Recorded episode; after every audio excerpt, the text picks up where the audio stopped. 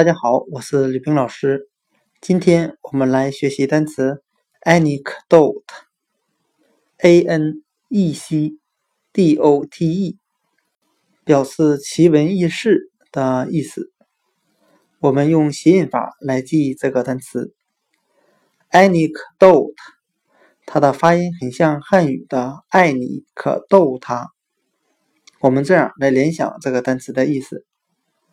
给你喜爱的人讲一些奇闻异事，来逗他开心。今天所学的单词 anecdote，我们就可以通过它的发音联想到汉语的“爱你可逗他”。给你爱的人讲一些奇闻异事，逗他开心。anecdote，奇闻异事。